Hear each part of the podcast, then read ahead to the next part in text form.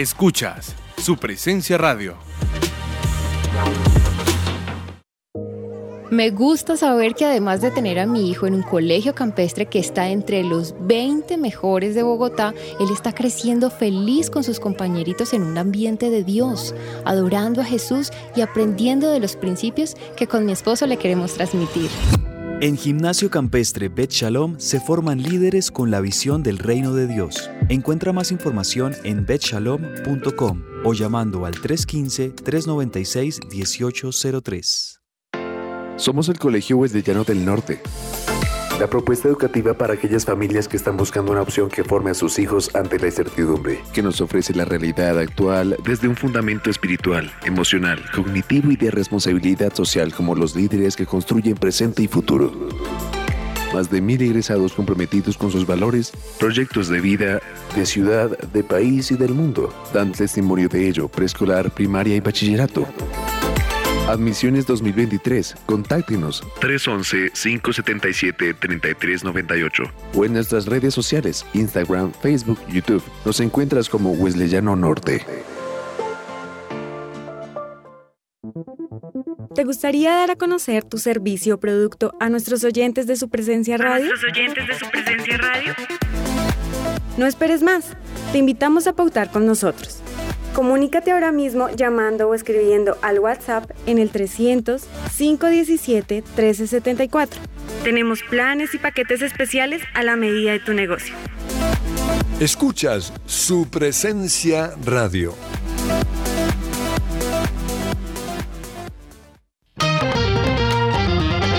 Fresh Delivery, los mejores productos del campo, frutas, pescados, lácteos.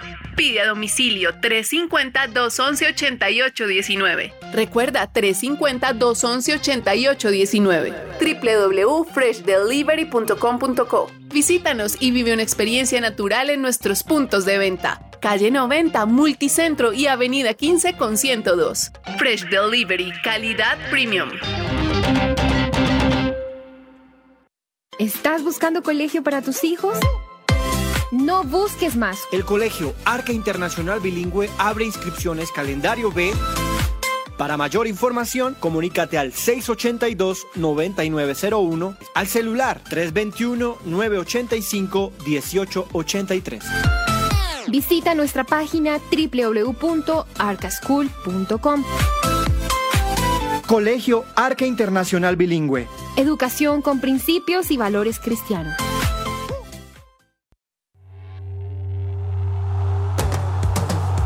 Este es el programa número uno del deporte. Que ruede la pelota. Amaneció, hay que salir otra vez a la cancha. El cuerpo da, pero no aguanta con tanta avalancha. El miedo está y no sabes si termina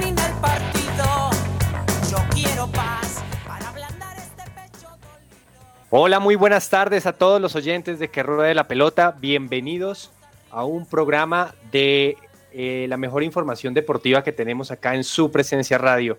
Mi nombre es Andrés Patiño y hoy, eh, que es lunes 19 de septiembre a las 12.03, tengo el placer de acompañarlos junto con una mesa de trabajo con toda la información y para disfrutar este momento de hablar de las cosas que más nos gustan, el deporte.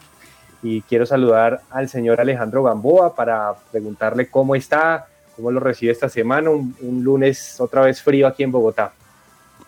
Hola, hola Andrés, ¿qué tal? Un saludo para usted, para Andrés también y todos nuestros oyentes. Sí, la verdad con mucho frío eh, en este lunes, un poco nublado también, pero bueno, pues llenos de muchísima información, como cada lunes, eh, el fin de semana deja mucha actividad eh, de tenis, de ciclismo, de boxeo también, eh, de fútbol y bueno, aquí estamos en la cita diaria de, de 12 a 1 para hablar en que ruede la pelota de lo más destacado del deporte mundial. Así es, así es, y por supuesto siempre en el Control Master nos acompaña el señor Andrés Cabezas, que hoy, bueno, hoy eh, se encuentra ahí desde, desde el set principal de la emisora. Cuéntenos cómo, cómo le va, cómo le ha ido. ¿Qué tal Andrés? Un saludo muy especial para usted, también para Alejandro Gamboa y para todos nuestros oyentes. Un abrazo grande para ustedes aquí desde su presencia radio. Y sí, estamos ya listos para traerles a todos nuestros oyentes la información deportiva en este comienzo de semana. Ya estoy yo un poquito mejor de mi tusa de la semana pasada porque River había perdido dos partidos seguidos, volvió a ganar River esta vez de visitante contra San Lorenzo, entonces ahí las cosas mejoraron un poquito anímicamente. Y también este miércoles 21 de septiembre pues va a, ocurrir algo muy importante en el mundo River y es la despedida del capitán quizá eh, más importante en las últimas dos décadas, Leo Poncio, eh, va a ser la despedida oficial de, Leo, de Leonardo Poncio en el Estadio Monumental, entonces también va a ser un evento muy bonito este próximo miércoles. Y listo, ¿no? Contento porque este fin de semana tuvimos ahí buena acción deportiva, tuvimos buenos partidos de Premier League, por ahí también estuve muy conectado con el fútbol americano y más adelante les traigo cositas de cómo avanza la temporada regular del fútbol americano que está bien interesante y también muy pareja. Oiga, sí, ya empezó la temporada de la NFL y por supuesto aquí también para todos los, amantes también de este deporte, aquí tenemos mucha información acerca del mismo tema. Eh, pero antes de la información, señor Cabezas, usted siempre nos prepara y nos pone en curso, es con música. Así que cuéntenos para el día de hoy qué nos trae, con qué nos va a poner a, a gozar durante esta hora. Bueno, hoy me vengo con música electrónica, hoy me vengo con un sonido bien actual, un buen beat para comenzar la semana. Este es un grupo cristiano que se especializa en hacer sobre todo pop EDM y electrónico. ellos son Toxic Emotion y esta canción se llama Here's an Introduction. Así vamos a empezar la música en que ruede la pelota en este comienzo de semana.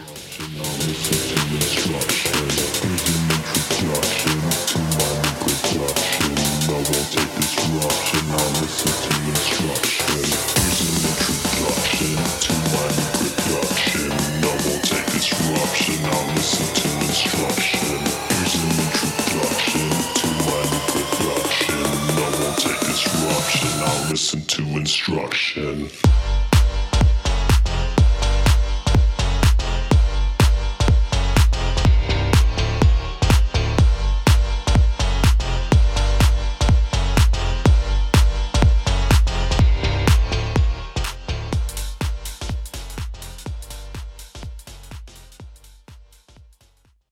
Esta sección es posible gracias a Coffee and Jesus, Bogotá. Hablemos de fútbol. Devenir champion du monde de football. Devenir champion du monde de football. Y también a esta hora le recordamos a nuestros oyentes que pueden escuchar su presencia radio en 1160 AM y también pueden escuchar todos nuestros episodios de podcast de todos nuestros programas a través de las distintas plataformas de streaming. Así que no se pierdan nada del contenido que traemos para ustedes para ofrecerles tanto en vivo como en demanda en podcast en www.supresenciaradio.com. Muy bien, señor Cabezas, y así arrancamos con la información del fútbol colombiano porque se jugó gran parte, si no casi toda la fecha 12 de esta liga Betplay de nuestro segundo semestre. Una liga apretada, ¿no? Pues recordemos que estamos con, con, Mundial ya en, eh, por empezar en noviembre, así que obviamente todos los campeonatos profesionales tienen que terminar antes de que inicie la gran cita mundial a la que no estamos invitados, lamentablemente. Eh, pero bueno, eh, no jugó Millonarios pues eh, con, contra el Medellín su partido, debido pues entiendo Alejo a los temas de, de la banda que vino a dar un concierto ¿no? en, en, en, Bogotá, pero se jugaron otros partidos muy importantes, me parece que podemos arrancar porque el clásico de Verdes estuvo muy desnivelado, yo pensé que el Cali de pronto iba a tener mayor eh, mejora frente pues, a lo que presentó la vez pasada, pero Nacional pasó por encima del Cali, no sé Alejo si pudo ver el partido, pero bueno, Mayer sigue sufriendo y Nacional sigue recuperándose con Pedro Sarmiento. Sí, así es, Andrés. Eh, bueno, dos cuestiones para resaltar de este partido. La primera, se vio un Nacional diferente, propositivo, seguro en defensa, no le llegaron tanto como normalmente le llegan al conjunto verdolaga. Eh, muy bien el rifle Andrade jugando por el extremo izquierdo, le dio, digamos, como que un, respiro, un, aire fresco a, Nacional. Y también Gerson Candelo de extremo derecho, que uno normalmente no lo ve acostumbrado a jugar en esta posición. El lateral derecho pues fue Andrés Felipe Román y Gerson Candelo pues estaba más adelantado. una muy buena cara, de las mejores diría yo que, que se le ha visto a Nacional en este campeonato, en este, pues, a lo largo de estos partidos y también, eh, pues, resaltar el trabajo que ha venido haciendo Pedro Sarmiento, que, pues, si bien había mostrado una mejora contra Jaguares, lo del el partido de ayer en el Atanasio Girardot fue muy bueno y lo otro por resaltar y que muchos hinchas del Deportivo Cali se han quejado es la actitud de los jugadores en la cancha. De hecho, hubo una toma en que y ya creo que ya iban 3-0 o 2-0 eh, y enfocan a los jugadores en el banco y se están riendo, los suplentes y todo. Y los eh, hinchas y el periodismo en Cali reclaman falta de actitud, de profesionalismo y se discute eh, pues esto en, en, el conjunto azucarero que la verdad pues le ha ido muy mal, muy mal en este torneo y ocupa el penúltimo lugar con apenas 8 puntos en 12 partidos jugados. De acuerdo, cuando, cuando sabemos que lo realmente grave para el Cali va a pasar a partir de enero del otro año, cuando se enfrenta a la tabla del descenso, con ese año tan malo que ha tenido el Cali, pues seguramente esto para los hinchas del Cali, para la prensa, como decía Alejo, pues es inaceptable ese tipo de actitudes de, de los jugadores. Y, y, sí, por Nacional yo creo que va recuperándose. Pedro Sarmiento es un técnico que, que, trabaja bien la defensa y pues seguramente va, va a ir mejorando ese tema, pues que yo creo que es el gran, el gran déficit del conjunto verdolaga, el vigente campeón que salió campeón, sabemos cómo, eh, con, con, con, esas individualidades y, que finalmente logró eh, levantar el título, pero que seguramente si mejora en defensa va a ser un conjunto mucho más difícil de, de batir. Eh, oiga, cabezas, el viernes se jugó un partido interesante y no, no tanto por la tabla de hoy, sino por la clasificación de, de, torneos internacionales en la tabla de reclasificación entre Santa Fe y Bucaramanga. Se jugó en, en la ciudad bonita, en la ciudad de los parques. eh, y, y, este partido realmente yo, entre estos dos equipos está disputando yo creo que gran parte pues, de esos torneos internacionales porque recordemos Bucaramanga hizo un muy buen primer semestre. De hecho clasificó a cuadrangulares, de, en, en Santa Fe no lo pudo hacer y este semestre pues no viene también Bucaramanga, pero Santa Fe sí está en la parte alta de la tabla. Y Santa Fe iba ganando al minuto 89 1 por 0. Uh -huh. Y ese día eh, cumplía años Dairo. Así que... El cumpleaños 37 de Dairo Moreno. Cumpleaños Dairo y cumpleaños Bucaramanga, imagínense al mismo tiempo. Así que no podía Dairo perder. en dos minutos no podía perder ese partido. Volteó ese marcador 2 a 1 con dos goles así inéditos y Santa Fe quedó triste eh, y amargado, mientras que Bucaramanga celebró, imagínense ese cumpleaños de Dairo. No, es que de verdad que lo que pasó ese, en ese partido entre Bucaramanga y Santa Fe no solo supera lo insólito, sino no sé qué más, qué, qué, otro calificativo darle a ese final de partido. Y si yo soy hincha de Santa Fe, pues, o sea, creo que eh, es una de esas derrotas bien, bien dolorosas porque es prácticamente tener el partido en el bolsillo. Um, Santa Fe me parece que había hecho una muy buena primera mitad de un buen primer tiempo, encuentra el gol con Jonathan Barbosa al minuto 60 y a partir de ahí eh, me parece que sí, el Bucaramanga fue a buscarlo, pero no era, no era tan claro en sus llegadas. Luego creo que también es fundamental la expulsión de Edwin Herrera de, de, Santa Fe ya sobre el final del partido al minuto 87 y creo yo que esto le, le, dice al Bucaramanga vamos que podemos empatarlo por lo menos. Y yo creo que el, el más optimista de, de Bucaramanga pensaría listo, se puede empatar este partido. Y ese empate llegó por eh, cuenta de Dairo Moreno al minuto 92 de, de, juego ya sobre la parte final del partido. Y yo creo que con eso el, el hincha de Bucaramanga eh, estuvo más que feliz en empatar ese partido, pero lo que no se esperaba es que bueno, otra jugada me parece una desatención en defensa de Santa Fe. Y en el minuto 94 de nuevo Dairo Moreno en su cumpleaños para poner el 2-1, o sea, que te hagan dos goles en menos de tres minutos eh, para Santa Fe yo creo que ha sido dolorosísimo y, y, una lástima porque Santa Fe venía pues eh, teniendo una buena regularidad, no era el, el, equipo más vistoso en el fútbol colombiano, pero, pero venía siendo de esos equipos regulares en la parte alta de la tabla. Derrota de Santa Fe que lo, que lo saca de, de los ocho y el Bucaramanga pues una gran victoria porque Bucaramanga tampoco venía nada bien en el torneo y, ya con esa victoria se acomoda un poquito más y también teniendo en cuenta que al Bucaramanga le queda un partido por jugar, entonces yo creo que es de esas, de esas victorias épicas que si bien el Bucaramanga tal vez, no sé si clasifique a los ocho, pero va a quedar ya en la memoria de los que asistieron allí al estadio ese día, ¿no?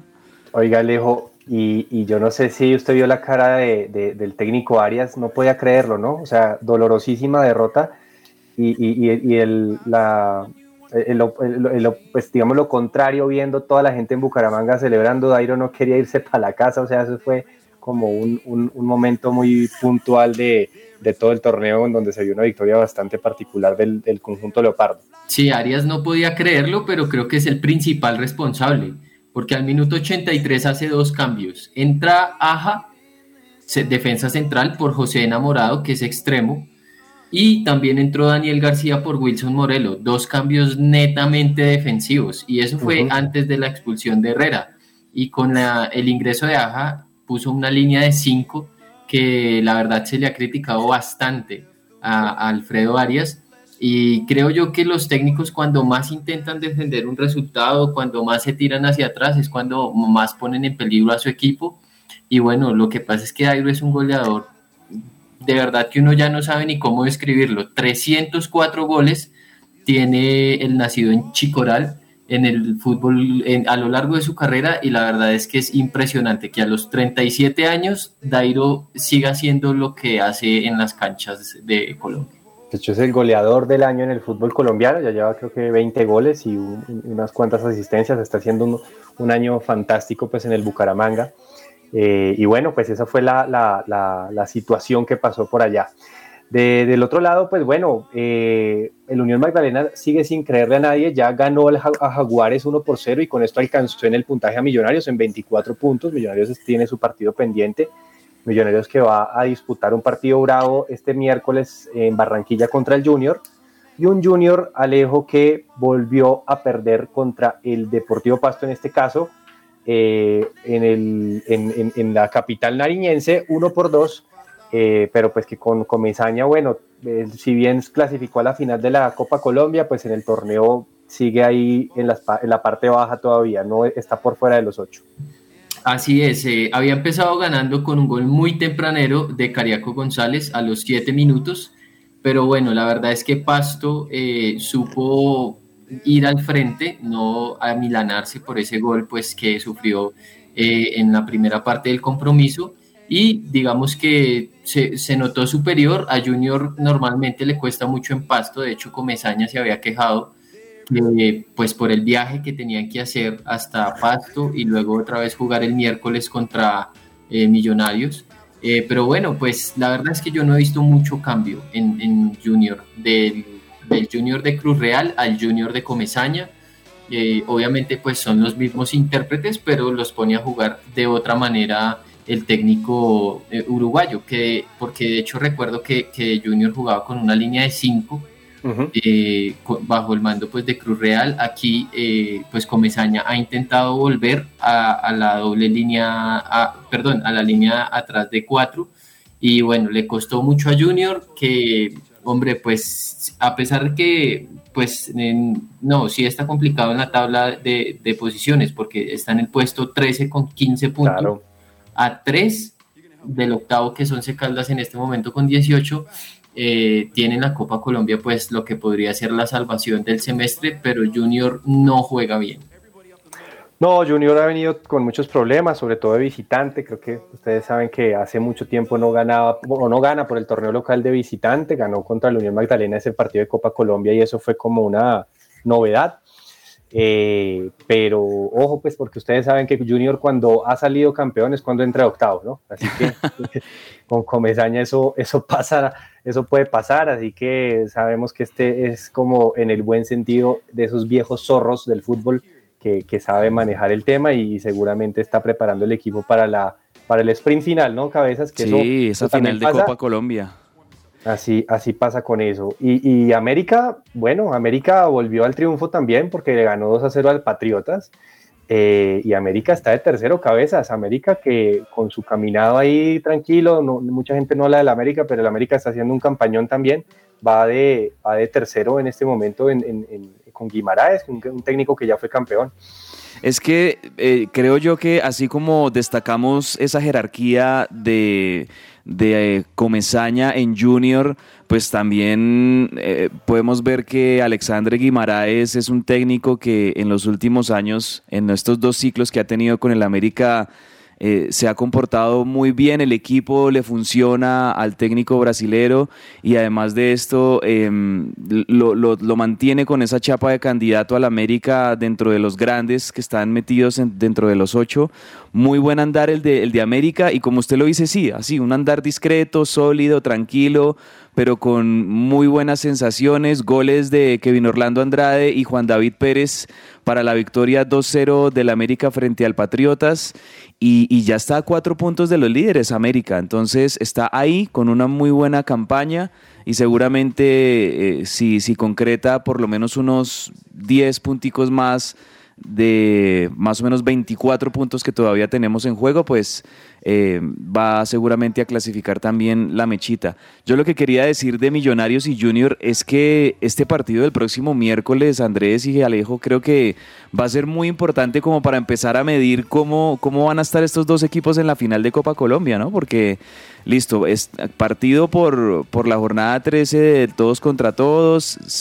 sabemos que en este torneo, pues Millonarios ha estado muy bien, Junior ha sido muy irregular pero el partido es en Barranquilla y asimismo este partido en Barranquilla va a ser la ida de la final de Copa Colombia que todavía no la vamos a tener, pero, pero ya dentro de pronto va, a ocurrir y creo yo que esto le puede servir a los dos técnicos y, a los jugadores mismos también para medir el termómetro de cómo, de cómo está el, choque de fuerzas entre estos dos equipos, ¿no?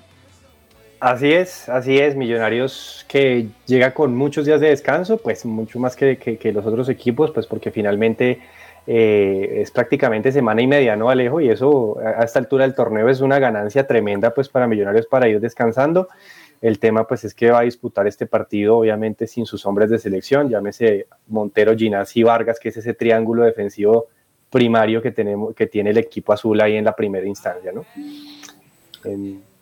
Sí, o sea, digamos que en este momento le caen bien, pero después se le aprieta el calendario porque va a estar jugando miércoles, domingo durante... De aquí en adelante Millonarios no para miércoles, domingo. Eso sí, de aquí en adelante Millonarios va a jugar así, así que bueno, eso, eso hace parte pues finalmente de lo que se, enfrentará. ¿Será que Gamero, Andrés, será que Gamero querrá hacer algunas rotaciones teniendo en cuenta esta seguidilla de partidos?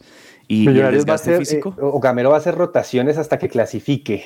Eh, el día que clasifique ya podrá empezar a hacer, pero yo creo que ese partido en Barranquilla es un partido especial para Millonarios y, y seguramente lo disputará con sus mejores hombres en, ese, en esa instancia. Con esto, pues bueno, la tabla, señor Cabezas, tiene todavía Millonarios y Unión Magdalena ya de líderes 24 puntos, América de Cali 20 puntos, el Deportivo Pasto con esa victoria al Juniors está ahí también con 20 puntos al cuarto lugar, Nacional con la victoria se afianza en los 8 con 19 puntos de quinto lugar. Águilas, que ojo, hoy disputará su partido contra el Pereira, 18 puntos, que está justamente debajo de él. Viene ganando eh, varios partidos Águilas Doradas, yo creo que hoy tiene muchas chances también de ganar y, seguir escalando posiciones. Podría ponerse tercero Águilas Doradas y hoy le gana al Pereira.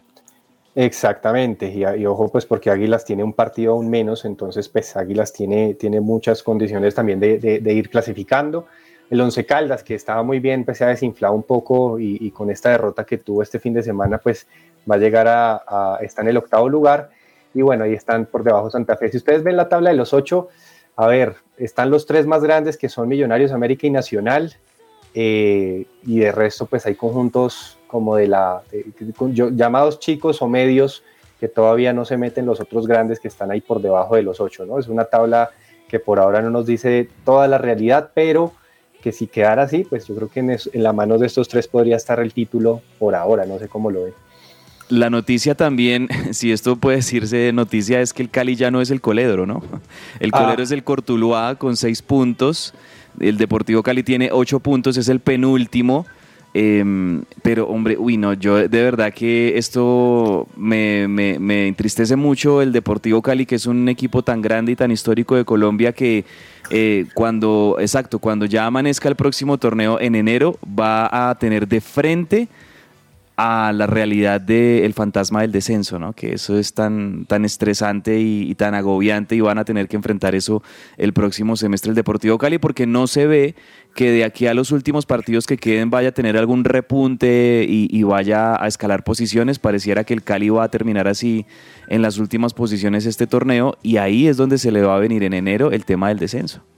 Así es, así es. Bueno, pasemos a hablar de Selección Colombia, Alejo, porque están ya en Estados Unidos la selección, la selección que enfrentará pues a México y a Guatemala, ¿no? Y, los amistosos, recordemos pues también fechas de esos partidos y, ya están concentrados todos, creo que ya llegaron absolutamente todos o todavía faltan algunos. Ah, en este momento hay 17 jugadores de los 26, pero en el transcurso de este lunes pues van a estar completándose el grupo, recordemos, 24 contra Guatemala y 27 contra México. Los primeros jugadores en llegar fueron Álvaro Montero, Andrés Ginas y David Ospina. Ya luego se le fueron uniendo la legión eh, británica con Davinson Sánchez, Lerma, Yasser, Luis Díaz. Eh, también llegó Rafael Santos Borré, John Hader, que hizo gol el fin de semana, y Lucumí. Eh, eh, hicieron, digamos que allí un entrenamiento eh, con, estos jugadores que, había y también eh, posteriormente llegó Sinisterra, Falcao que hizo gol el fin de semana, Juan Guillermo Cuadrado, Mateus Uribe, Stefan Medina, Camilo Vargas y bueno, se espera que este lunes se unan jugadores como James Rodríguez, por ejemplo, que debutó ayer como titular con Olympiacos, Carrascal y Wilmar Barrios. Eh, la selección Colombia va a estar entrenando en el campo de pues, entrenamiento del New York Red Bull. Eh, y bueno, pues ya es mucha expectativa la que se tiene eh, respecto al debut de Néstor Lorenzo. Está bien, bajo una situación pues que es muy diferente a la que se esperaba. Colombia pues mm, con miras a un nuevo proceso, pensando en lo que será el inicio de la eliminatoria el próximo año. y bueno, pues solo dos jugadores del torneo local, Ginás, Montero, eh, sí, Ginás y Montero. Y, bueno, creo que un punto positivo para el profesor Lorenzo es que va a tener prácticamente toda la semana el grupo completo para trabajar en la idea que él quiere. Sí, yo creo que esta semana es clave, ¿no? Para que finalmente afiancen conocimientos, afiancen eh, todo tipo pues de, de, las novedades que quiere hacer Lorenzo. Yo veo a Lorenzo pues más como un técnico que quiere trabajar en, en cuanto a la parte grupal, seguramente la parte táctica también es importante y, pues quienes han visto al conjunto Melgar, que pues, ha sido el único equipo que ha dirigido en, propiedad del, técnico Néstor Lorenzo, pues es un equipo que, jugó bien, que tuvo identidad táctica, que pues es algo que también le hace mucha falta pues a esta selección, eh, pues seguramente lo podrá ir trabajando poco a poco.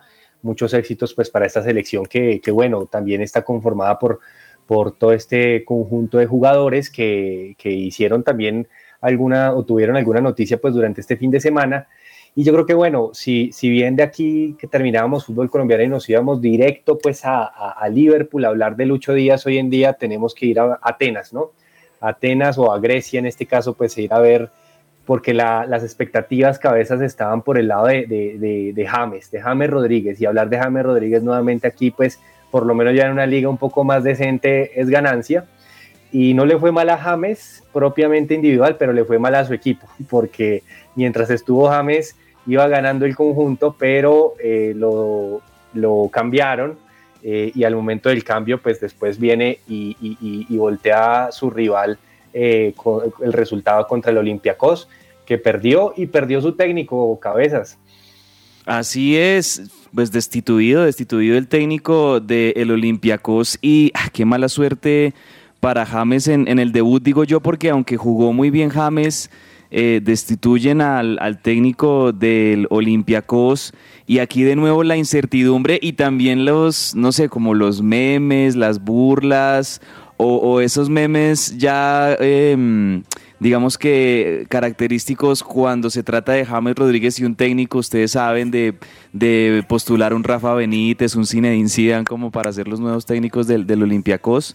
No, no creo que esto vaya a suceder, pero eh, sea cual sea el técnico que llegue, lo importante es que, que James siga teniendo esta acumulación de tiempo, de juego, y le permita seguir como poniéndose a tono de nuevo con, la pelota, porque creo yo que algo para James también que va a ser bien importante, además de empezar a acumular tiempo con Olympiacos, seguramente es gracias a este llamado y este espaldarazo que le da el cuerpo técnico de, Néstor Lorenzo, seguramente él también va a querer enfocarse mucho en su rendimiento en la selección colombiana. De acuerdo, Aleo, pues bueno, todavía no hay eh, canal oficial que transmita los partidos griegos de la liga griega, pero muy seguramente sí ha habido, comentarios de, cómo le fue a James, ¿no? Y eh, al parecer no le fue mal y tuvo, tuvo un buen performance el, el, cucuteño. Sí, eh, debo confesar lo que, que, yo me vi el partido, lo busqué ahí pues por la plataforma. Ah, bueno, cuéntenos cómo, cómo ah, lo vio. Qué bueno que lo vio ahí el, último partido de Carlos Corberán, ¿no? Que fue el técnico que, que salió del, del Olympiacos. Sí, exactamente. Y lo que pasa es que, bueno, los cambios que hizo este técnico español, creo que fue lo que terminó por eh, catapultar pues al Aris Thessaloniki, que terminó allí dando vuelta al marcador. Vea que estaba viendo que en esa nómina hay muchos jugadores con, bueno, digamos que uno tenía en el mapa, por ejemplo, Tomás Vaslik, que este arquero de, de reciente paso por el Sevilla, en Vila también, eh, que es, eh, digamos, uno de los dos eh, de la primera línea de volantes, francés, que estuvo por San Etienne, Rubin Kazan y el Inter. James juega como media punta enganche en, en un 4-2-3-1 que cuando... Como le gusta. como, ah, exacto, como le gusta y como más cómodo se siente. Y cuando Olympiacos defiende lo hace 4-4-2 eh, el delantero o el que está en punta en referencia es el Arabi y James forma ese dos allí con eh, Joseph el Arabi cuando se están defendiendo. Eh, tiene un, muy buen volante de primera línea que se llama eh, Beom Wang, surcoreano él, y digamos que por un lado derecho está Masouras y por el otro está Pep Bier. Masouras digamos que es bueno, tiene, tiene una buena llegada al ataque eh, y puntualmente a James yo lo vi bien físicamente, ¿sabe? Y, creo que ese es, digamos, como que lo, más importante para resaltar. Eh, se le vio bien, se le vio entero, se le vio presionando. Y de resto, pues bueno, uno conoce cómo es el juego de James, eh, muy técnico, se le vio esforzándose en, en la marca. Y bueno, lastimosamente, pues después de que salió, su equipo se vino abajo. También un poco antes había salido el Arabi, eh, y pues permitieron el, eh, que el equipo contrario diera vuelta al marcador. Pero creo que las sensaciones son buenas en un inicio. Sé que James puede dar mucho más de lo que, de lo que dio en esta primera fecha. Claro, no, pues es que haber jugado 20 minutos en tantos meses, como 5 o 6 meses, pues esto pues, hace, hace referencia al estado en donde está, y, pero sabemos que el talento siempre va a estar, aun cuando tenga 45 años, él va a tener todavía ese talento, el tema es su físico y cuide sus lesiones que ha sido el talón de Aquiles totalmente de James durante este tiempo. Y bueno, hablar de los otros colombianos en donde Davinson Sánchez, Davinson que está compitiendo contra el Cuti Romero ese puesto en el Tottenham, creo que jugó 60 minutos, pero el Tottenham goleó al Leicester. Em, y en Italia, hablar pues de Muriel que está de líder, ¿no? El Atalanta está de líder en Italia junto con el Napoli, el Napoli que le ganó al Milan en un partido, en el partido de la fecha, le ganó en el San Siro el Atalanta le ganó pues al aroma de, de Mourinho con, con, Muriel, que pues no está convocado, pero pues también hay que hacer referencia de los jugadores colombianos. Y lo que hablaba Alejo, ¿no? John Hader Durán eh, anotó gol en, en, Estados Unidos y Wilmar Barrios llega también entonado porque fue el MVP del partido en su partido contra el Zenit. Muy bien. Es una pregunta muy corta. Sí, Andrés. Ah, bueno, iba a decir algo que No, iba a decir que muy bien lo de los colombianos en Rusia, ¿no? Tanto Wilmar Barrios en el Zenit como, eh, como Jorge Carrascal en, en el CSK, pues han sido muy, muy sobresalientes en sus equipos. Carrascal, por ejemplo, el mes pasado creo que lo habían nombrado el jugador del mes en, en su equipo, en, en, la liga, entonces creo que muy bueno y por eso también se ganó esa convocatoria a la selección Colombia. Wilmar Barrios también demostrando esa ese, ese nivel, esa regularidad y, ese gran nivel que ha tenido en los últimos años y, siempre que hablamos de barrios, por lo menos en los últimos dos o tres años en la selección Colombia, hablamos de un jugador como uno de los indiscutidos en la titular de la selección Colombia. Entonces, pues bien por los jugadores en Rusia que con todo y los temas que sabemos ocurren por la guerra entre Rusia y Ucrania y que los equipos rusos no participan en las competiciones europeas y demás, pues bueno, aún así a, estos colombianos en Rusia les rinde. Así es, así es. Yo, ya para cerrar este tema de selección, yo creo que la pregunta, y, de pronto lo trataron en el programa la, la, semana pasada, pero ¿usted, Alejo, le tiene fe a este proceso como comenzó, según cómo comenzó? Bueno, es que sacar una conclusión sin haber visto el primer partido es un poco difícil, ¿no? Claro. Eh, digamos Pero nada más con la convocatoria, usted ya sabe cómo va viendo la cosa. Sí, yo creo que Lorenzo se fue por, pues, por los viejos conocidos, por lo que él, ya había tratado, eh, y pues, bueno, son unos amistosos que, en mi concepto no, no van a generarle mucha, eh, a ver, ¿cómo decirlo?, dificultad a Colombia, a pesar de que México va a ir al Mundial, México está grave, está muy mal en, los últimos partidos, últimos amistosos que hemos visto. Y pues bueno, qué decir de Guatemala. Yo eh, no me apresuraría, sino esperaría para ver los partidos, pero por lo pronto por la convocatoria sí diría que Lorenzo pues quiere eh, irse por lo seguro y por lo ya conocido. Ya, y cabezas, ¿cómo, ¿qué sensación le dejó la convocatoria? Yo veo que Néstor Lorenzo Mm, sí, confía en esos jugadores que él mismo también conoció y trató siendo el, asistente técnico de José Néstor Peckerman en esos ocho años de, proceso que, se tuvo con, con, este cuerpo técnico argentino. Y, siento que eh, Néstor Lorenzo necesita arrancar como con esas bases de experiencia y como con esas torres eh, rodeándolos obviamente de las nuevas figuras, eh, que en su caso creo que al, proceso de Peckerman no le tocó, por ejemplo, un Luis Díaz y es hoy claramente el jugador más importante del fútbol colombiano. Entonces creo yo que el poder contar con un David Ospina, con un Radamel Falcao, con un James Rodríguez, con un Juan Guillermo Cuadrado, eh, quiere tener a esos jugadores para rodear a las nuevas figuras, a Sinisterra, a Luis Díaz, a Rafael Santos Borrea, a estos, juegos, a estos nuevos jugadores que, que lo están haciendo muy bien en sus clubes y que seguramente también van a ver esta oportunidad para consolidarse con la camiseta de la selección. Entonces, me parece que fue una convocatoria eh, balanceada y una convocatoria, eh, digamos que de acuerdo a lo que se espera que iba a ser Lorenzo por lo que él conoció en su proceso de la selección. Y bueno, yo le deseo lo mejor. Sabemos que son partidos amistosos. ahorita viene la Copa América, que creo yo que ahí también va a ser algo muy importante para que Colombia agarre eh, continuidad, para que agarre armonía, para que vuelva a consolidarse ese grupo independientemente de cómo le vaya en esa Copa América. Y claramente pues la, el objetivo principal van a ser las eliminatorias y ahí es donde todos queremos que, le vaya bien a la selección, pero para llegar eh, a tono a las eliminatorias, estos próximos seis, siete meses que va a tener de trabajo eh, Néstor Lorenzo, pues va a tener que, hacerlo muy bien con los jugadores que convoque y que también los jugadores de pronto como que se dejen atrás ya lo que pasó, de dejar en el pasado el, digamos, ese, ese fantasma de fracaso, que, hubo con el ciclo anterior y, pensar que la camiseta que se ponen pues es la representación de, todo un país que, quiere verlos ganar. Bueno, veremos qué pasa con la selección. Por mi lado yo muy cortico lo pienso que esperaba una renovación más importante. Eh, y, bueno, pues que, la selección termine siendo, este era el momento pues para ver a nuevos, pues porque él ya conoce a los viejos, entonces me parece que, que bueno, esperaba algo, algo diferente. Pero bueno, vamos a hablar un poquito más de, de otros deportes. Vamos a unos cortos comerciales y ya volvemos con más allá de la pelota.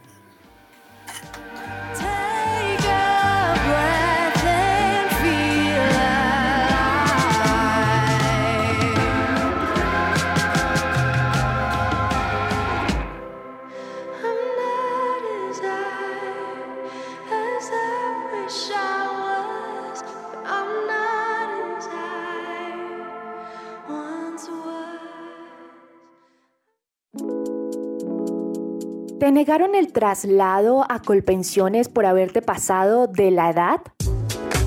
Pues tranquilo, te tenemos la solución. Te invitamos a pedir una consulta gratuita con el abogado experto en pensiones Manuel Santos.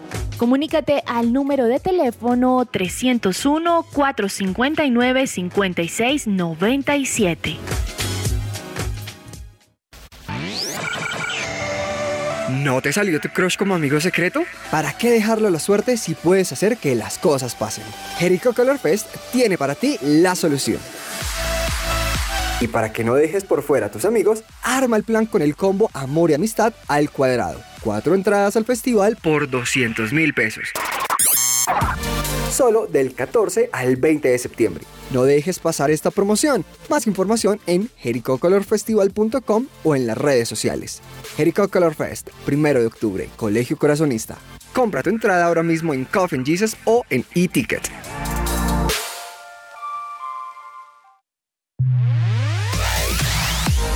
En este mes del amor y la amistad, dale a tu cuerpo cuidado con Vitacolagen. Deliciosa malteada en polvo a base de proteína de soya con colágeno hidrolizado y stevia. Por la compra de una malteada de 1000 gramos, llévate una de 500 gramos totalmente gratis por tan solo 89,990 porque la mejor forma de cuidarte es de adentro hacia afuera. Encuéntranos en www.botanicaface.com.co o en nuestra línea de WhatsApp 318-354-2022. Síguenos en nuestras redes sociales como Botánica Face en Facebook e Instagram arroba Botánica Face. ¿Qué esperas? Cuida tu bienestar con Botánica Face. A continuación, clasificados su presencia radio. Beth Shalom Gimnasio Campestre busca 1. Docente pedagogo bilingüe. Experiencia mínima de dos años. Conocimiento y dominio en inglés. Nivel académico, profesional graduado preferiblemente en licenciatura. Carta pastoral. 2. Auxiliar de tesorería. Experiencia mínima de dos años. Nivel académico, técnico auxiliar en contabilidad. Carta pastoral. Información de contacto. Interesados, enviar hoja de vida a candidatos WhatsApp 304-677-3535. Formamos líderes con visión de reino. Estás oyendo su presencia radio.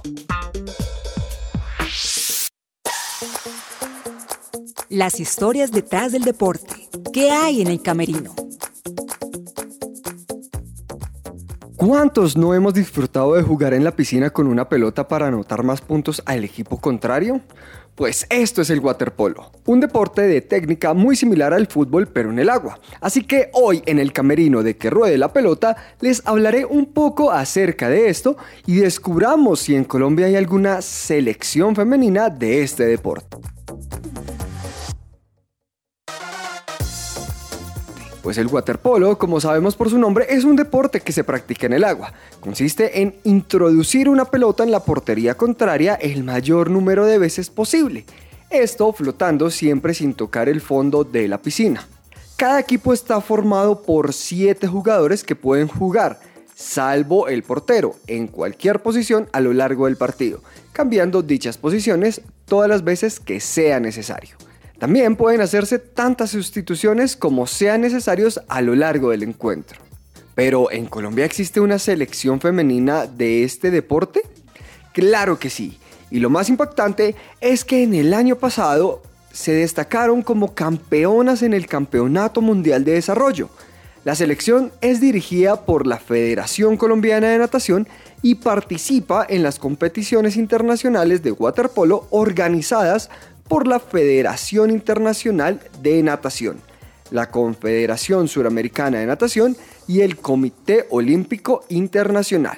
Se han destacado en varios campeonatos como los Juegos Centroamericanos y del Caribe en Cartagena 2016 y Barranquilla 2018, Copa Mundial de Desarrollo con la medalla de oro en 2021, Juegos Bolivarianos con medalla de bronce este año 2022 y el Campeonato Mundial en Budapest este año también. Así que ya saben, sigamos apoyando a nuestras deportistas en sus próximas competiciones. Este fue un informe de Juan Camilo Suárez para el Camerino de Que Ruede la Pelota.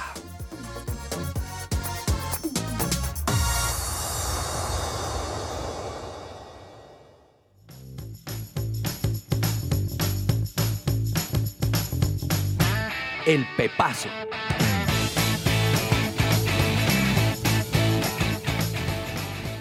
Los golazos del fin de semana para recomendarle a la audiencia que vaya ya mismo a buscarlos porque nos encantó Alejo.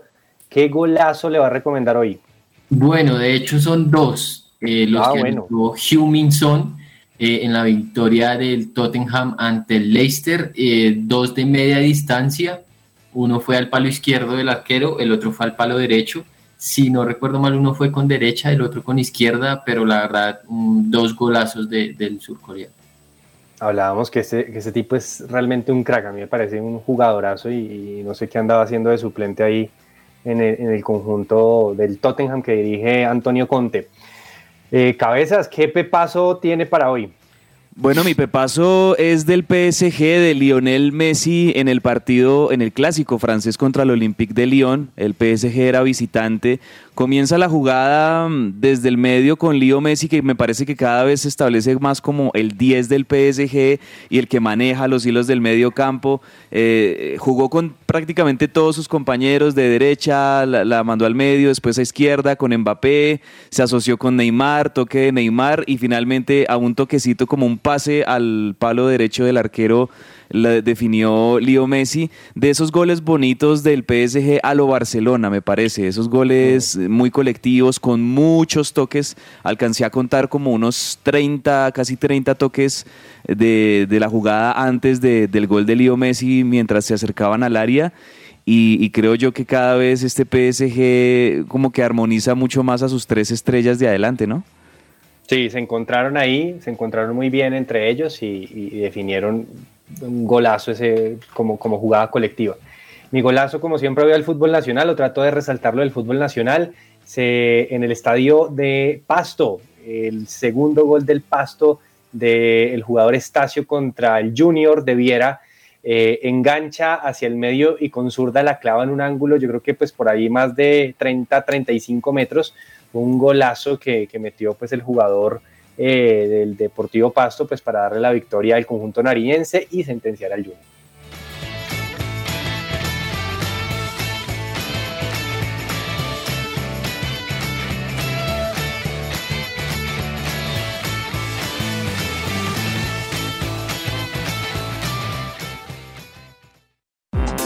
Todo lo que tiene que saber más allá de la pelota.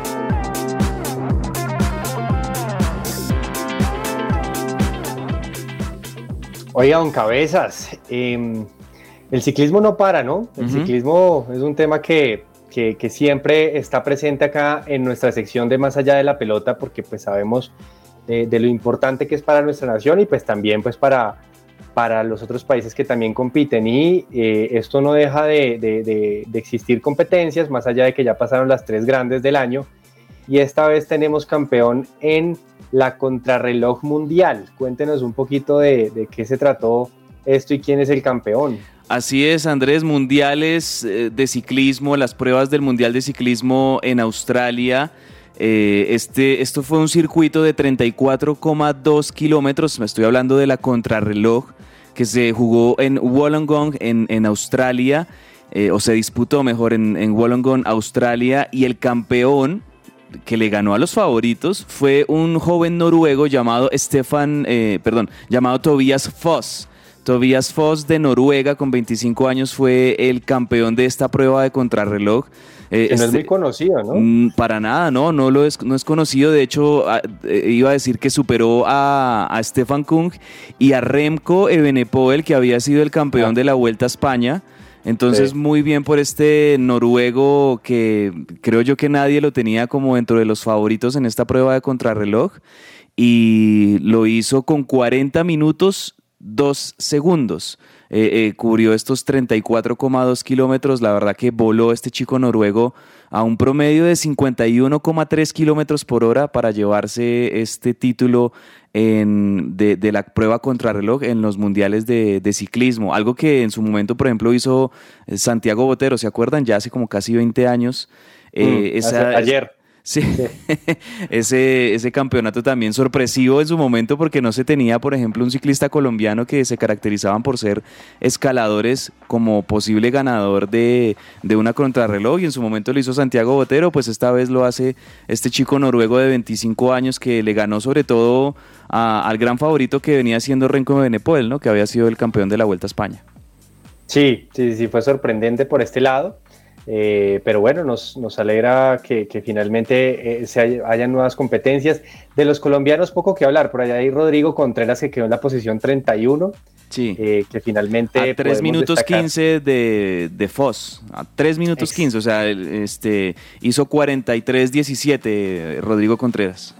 Exactamente. De, resto, pues, de, de los colombianos.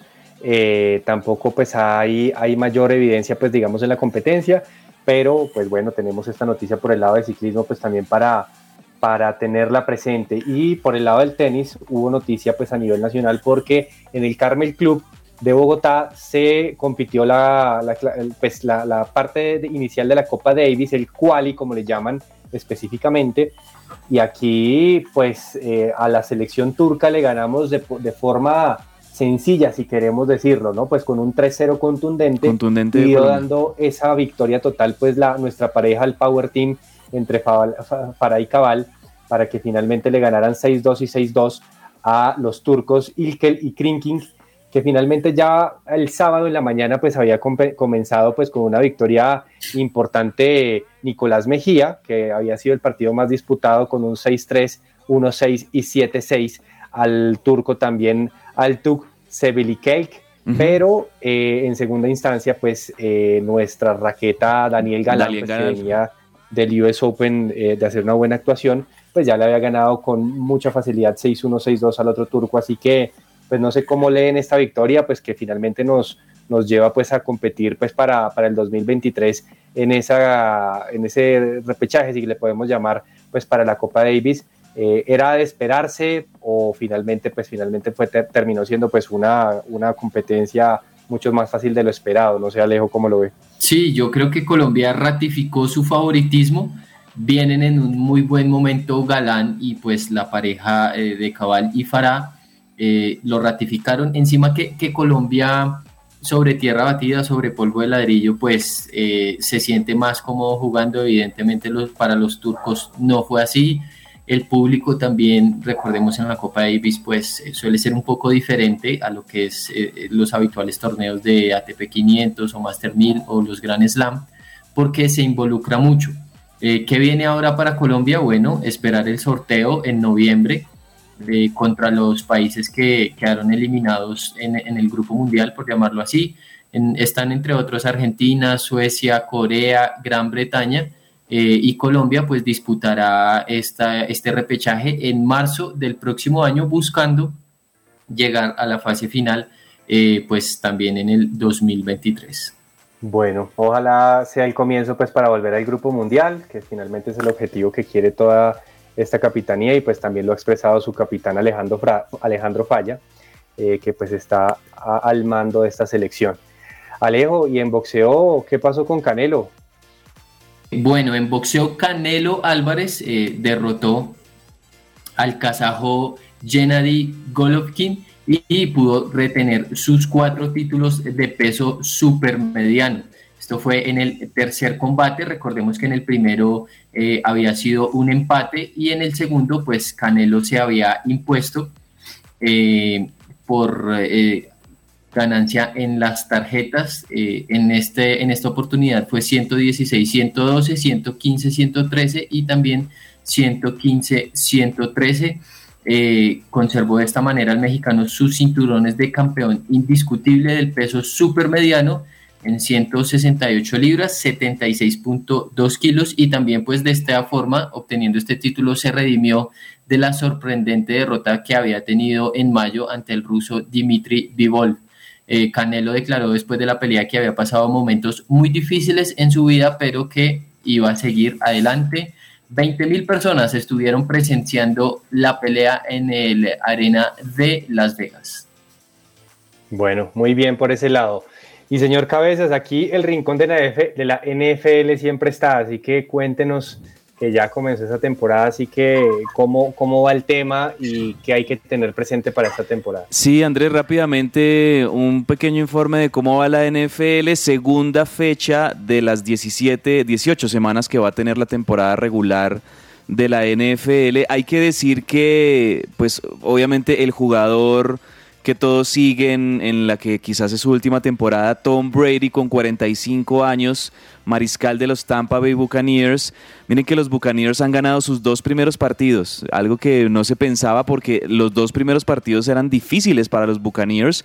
El primero fue contra los Vaqueros de Dallas en Dallas y el segundo era contra los New Orleans Saints en New Orleans y ambos partidos los ganó como visitante el equipo de Tom Brady. A estos New Orleans Saints, el, equipo de Tom Brady no le podía ganar en los últimos tres años, lo tenía de hijo los Saints a, a los Buccaneers y, bueno, de verdad que fue una muy buena victoria del equipo de Tom Brady. Se ponen dos ganados, cero perdidos. También hay que decir que otro equipo importante que ganó anoche fue el de los Green Bay Packers, también otro mariscal veterano y muy consagrado como lo es Aaron Rodgers. Le ganaron 27-10 a los Bears y sumaron ya su primera victoria en el campeonato. Ahí está arrancando apenas la NFL. Quizás ahí como que la sorpresa ha sido los finalistas del Super Bowl, los que perdieron el Super Bowl este año, los bengalíes de Cincinnati no han podido arrancar bien, han perdido sus dos primeros partidos, van cero ganados, dos perdidos. Y los Rams, que fueron los ganadores del Super Bowl, eh, habían perdido el partido de debut precisamente contra los Bills de Buffalo que juegan hoy pero ya se recuperaron y ganaron ya su primer partido, entonces ahí como que están muy niveladas las cosas en estos primeros dos fechas de, el fútbol americano. Y rápidamente déjeme decirle que en otro gran deporte y muy conocido allí en los Estados Unidos, que es el béisbol, pues mucho se está hablando del dominicano Albert Pujols, porque con 42 años de edad está a punto de llegar a los 700 home runs. Y es posible que en los próximos partidos eh, Pujols eh, ya llegue a los 700 home runs y se meta pues ya en la, en la historia de los, de los que más cuadrangulares han logrado en, en la MLB, ¿no? este gran beisbolista de los Cardinales de Arizona.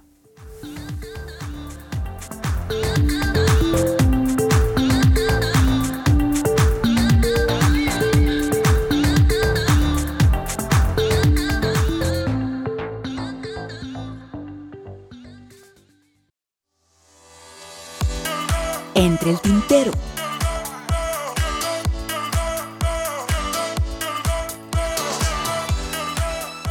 Alejo, ¿qué se nos queda entre el tintero?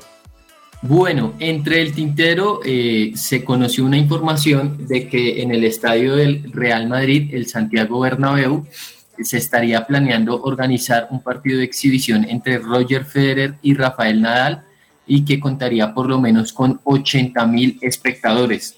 Recordemos que hace poco el suizo pues anunció el fin de su carrera y eh, también pues que el estadio del Real Madrid próximamente eh, pues será entregado en, su nueva faceta que pues está inaugurado y, ser, y servirá para muchísimos eventos eh, deportivos, no solamente fútbol, sino también pues fútbol americano, tenis, de hecho baloncesto, pero bueno, pareciera que quieren organizar este partido entre Roger Federer y Rafael Nadal, según lo dio a conocer ESPN.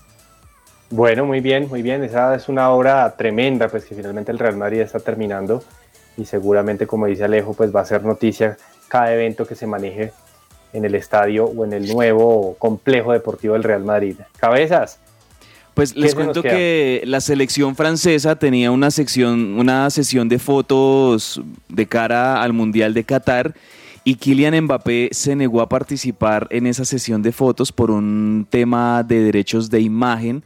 La federación ha decidido no cambiar el contrato de los internacionales que su abogada pedía y pues eh, la respuesta de, de Mbappé ha sido no no participar de esa sesión de fotos, seguramente porque se cruzan algunos patrocinios ahí en esto y, y a Kylian Mbappé pues le pagan un montón también sus patrocinadores.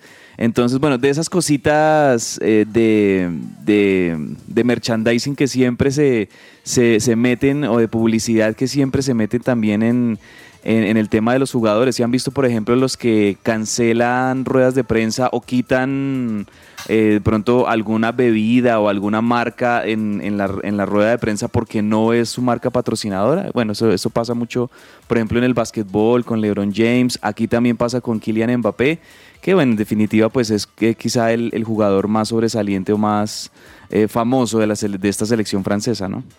Sí, eso, eso pasa mucho y bueno, ahí está un tema de económico y a nivel, digamos, de todo este tema de derechos, como había hablado Cabezas. Y bueno, de, mi parte, a ver, eh, hoy tenemos partido de fútbol colombiano que completa esta fecha, bueno, casi la completa, obviamente falta el partido de Millonarios, Pereira contra Águilas a las 8 de la noche, y hay fútbol argentino, ¿no? Cabezas a las 5 de la tarde juega Boca contra Huracán. Sí. también pues hay, hay, hay seguramente mucho hincha de Boca que está pendiente también de cómo termina este torneo argentino y que también juega el líder Atlético Tucumán contra Argentinos Juniors a las 7 y media. Y una sola cortica, tercer técnico que cae, porque César Torres del Cortuluá, que seguramente pues irá al descenso, no, no le veo salvación a ese equipo, eh, a cambio de técnico para poner a Fernando Velasco. Eh, recordemos que ya había cambiado de técnico, curiosamente el vigente campeón fue el primero eh, nacional que, que, cambió de técnico rapidito. Junior, que también es otro de los grandes, y bueno, este es el primer chico que cambia de técnico en esta liga colombiana, que bueno, fecha 2 y solo tres técnicos es como, como un mensaje positivo por ahora. Vamos a ver, con esto, bueno, muchas gracias a todos su, la participación de los oyentes. Eh, los invitamos a quedarse conectados acá con la emisora, eh, a seguir conectados con los programas y por supuesto mañana la invitación acá eh, en que ruede la pelota a las 12 del día. Un abrazo a todos. Un abrazo. Chao.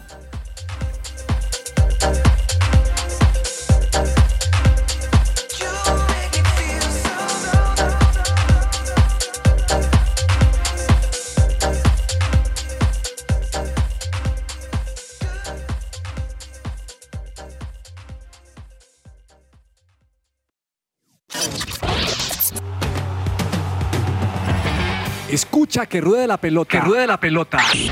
De lunes a viernes de 12 a 1 de la tarde en su presencia radio.